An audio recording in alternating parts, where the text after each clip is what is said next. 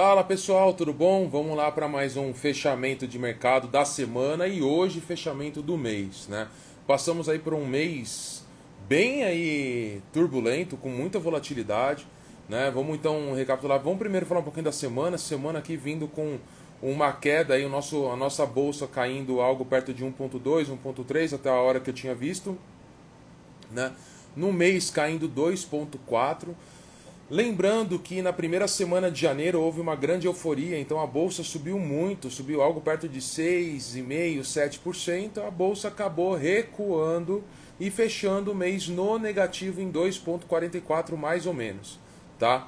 Já o dólar essa semana está estável, mas com uma alta de 5,35 aí ao longo do mês, né? Então é, aí a gente começa a ver S&P também caindo, então a nossa bolsa caindo 1.08, 1.3 agora na verdade. A bolsa agora está em 115.694 pontos, sendo que, deixa eu só confirmar aqui, sendo que ela chegou a bater 125.300 pontos ao longo do mês. Tá? Então houve uma grande alta no começo, do, principalmente na primeira semana, e houve essa grande queda nessas últimas três semanas aí do mês. Tá?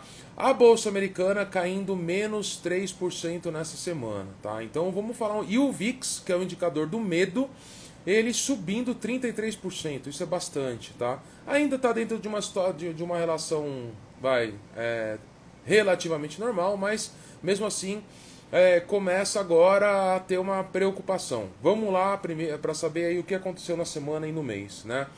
É, começou a, a, a, vacinação agora em janeiro, praticamente no, no, mundo todo, aqui no Brasil também, só que é, começou agora a ter uma variante do vírus, né? E essa variante do vírus acabou que é, não se sabe ainda se a, se a vacina ela vai ser de fato é, uma vacina que vai é, é, ser efetiva, né? No caso.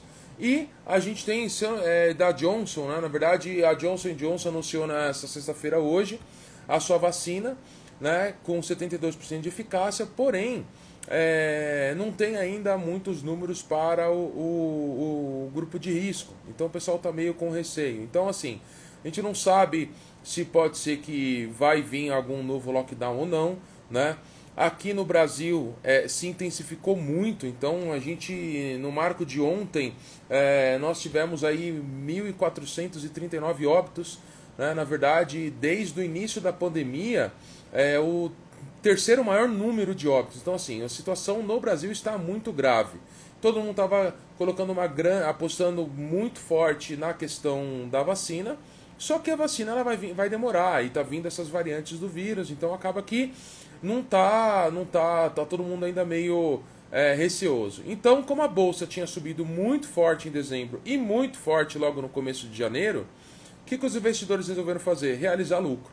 Né? Então, realizar lucro, colocar um pouco de dinheiro no bolso, esperar esse movimento aí, essa questão da vacina, esperar um pouco mais, uma luz um pouco melhor no fim do túnel, para depois novamente entrar nessas posições. Né?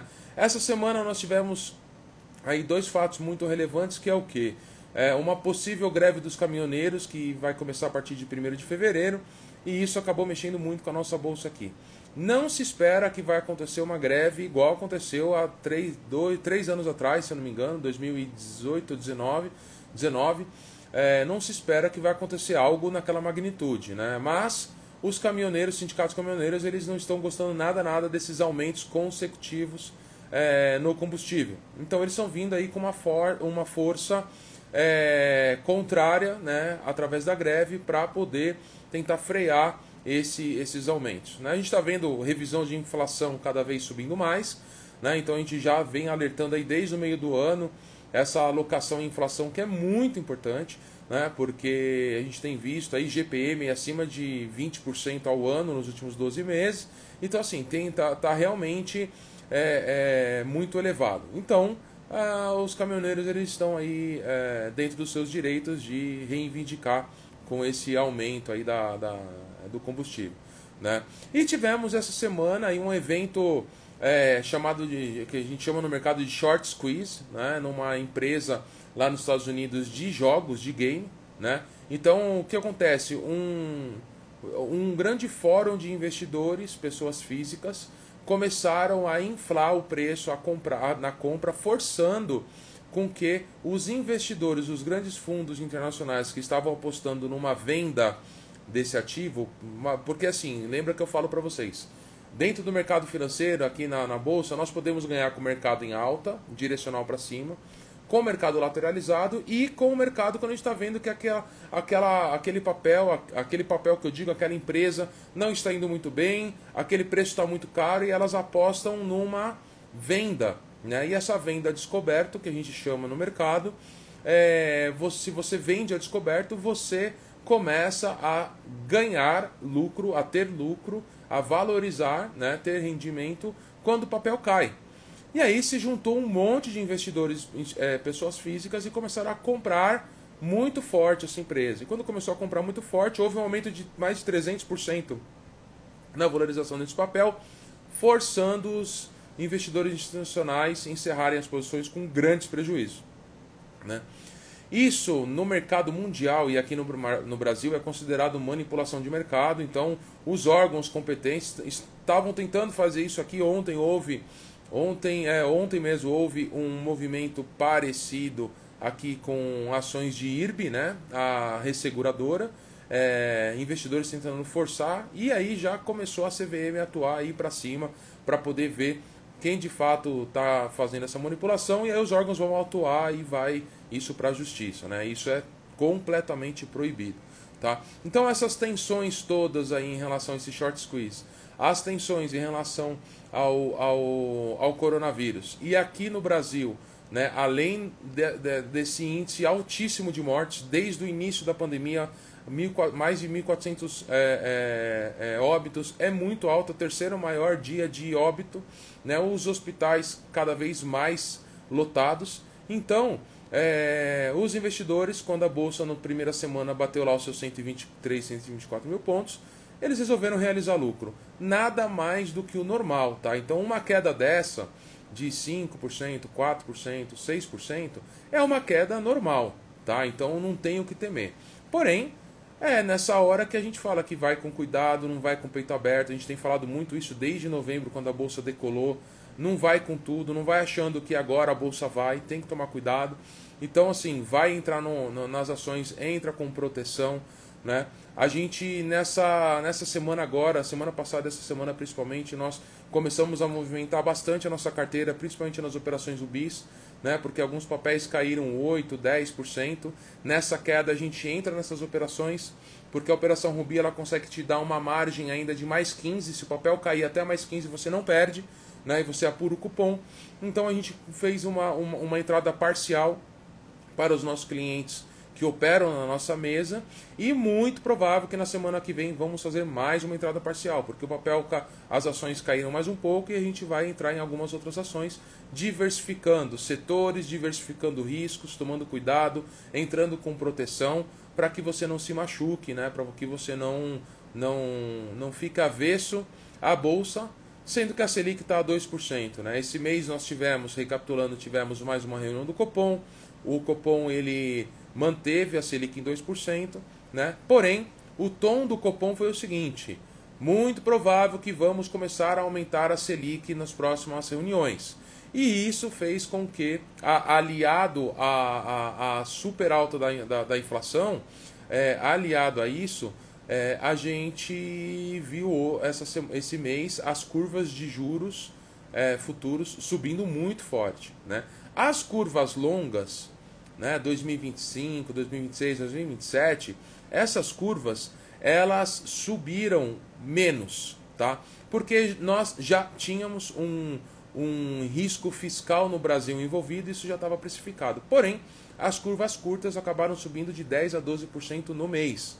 Né? E o que, que isso quer dizer? Quer dizer que no curto prazo, nas cotas do mês, é muito provável que a maioria dos fundos multimercados vão marcar a cota negativa no mês. Porém, esses fundos têm caixa, esses fundos vão comprando é, é, essas curvas com preços melhores, e aí na hora que acontece um novo fechamento de curva, esses, esses fundos capturam um bom retorno. Né? Então esse mês vai ser um mês que muito provável que os fundos multimercados vão dar negativo e os fundos de ação. Né? Se não der é, negativo, vai dar muito pouco positivo, porque a bolsa fechou 2,44 no mês. Tá? Do mais, tivemos é, essa emissão de crédito privado esse mês, que trabalhamos bem, saiu uma taxa muito boa, IPCA mais 4% isento de imposto de renda, né? então foi uma taxa muito atrativa. É, a gente tem para a semana que vem mais uma emissão aí de uma outra empresa de crédito privado também, que deve sair uma taxa disso, IPCA mais 4%. E hoje a gente ficou, ontem na verdade, nós ficamos sabendo que teremos aí novos fundos alternativos, fundos de private equity, né? E lembra que eu falei que normalmente esses fundos de private equity eles eram para investidores acima de 3 milhões de reais, porque o ticket mínimo de entrada era muito alto. E hoje a gente tem aí um pipeline aí muito bacana de produtos, tanto emissão para fevereiro quanto emissão para março, de fundos de private equity, que são aqueles fundos que investem em empresas não listadas, empresas de capital fechado. E obviamente é um risco maior, porém é um, são fundos onde você consegue buscar um upside, um ganho muito maior. Então, se você gosta desse tipo de, de, de, produto, eu acho que faz todo sentido. Nós recomendamos aí um cliente nosso ter aí no máximo, no máximo 8% de alocação nessa classe de ativo. São produtos de muito longo prazo, de 5, 7, 9 anos mais ou menos, para buscar aí muitas vezes 20, 25, 30% de retorno anualizado, tá? Então, é para investidores é, com perfil arrojado, mas é uma grande alternativa para poder diversificar ainda mais com uma Selic a 2%. Tá? Então, é, a gente, nós nessas, nessas duas últimas semanas, com essa abertura da curva de juros, abriu novamente oportunidade. Então, no finalzinho do ano, nós comentamos que nós não estávamos mais fazendo quase nada de pré-fixado. Abriu algumas oportunidades para pré-2024, é, pagando taxas acima de 8%. Né? Então, se você tem 8% ao ano até 2024, nós estamos falando de 3 anos, 2024 2025, em 3, 4 anos você tem uma renda fixa que te paga 8% ao, mei, ao ano garantido, como a Selic a 2, por mais que nós estamos precificando, ó, Selic para 2022 3.3, Selic para 2023 4.83 anualizado. Você tomar uma taxa de 8% é muito bom. Né? Então acabou abrindo essa oportunidade de novo.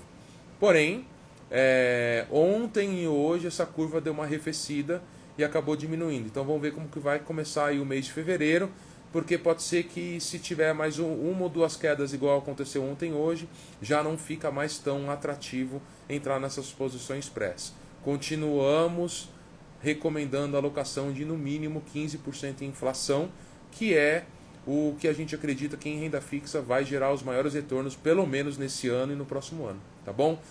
Espero que todo mundo fique bem, fique em casa, ninguém mais está aguentando isso, né? Mas vamos aí passar um final de semana com a família, é, respeitando a quarentena, a gente está aí na fase laranja, né? Então vamos é, tomar cuidado e vamos torcer aí para que essa vacina aí consiga de fato ter uma grande eficácia e a gente consiga sair disso tudo o quanto antes, tá bom? Pessoal, um abraço para todo mundo, um ótimo final de semana, vejo vocês semana que vem.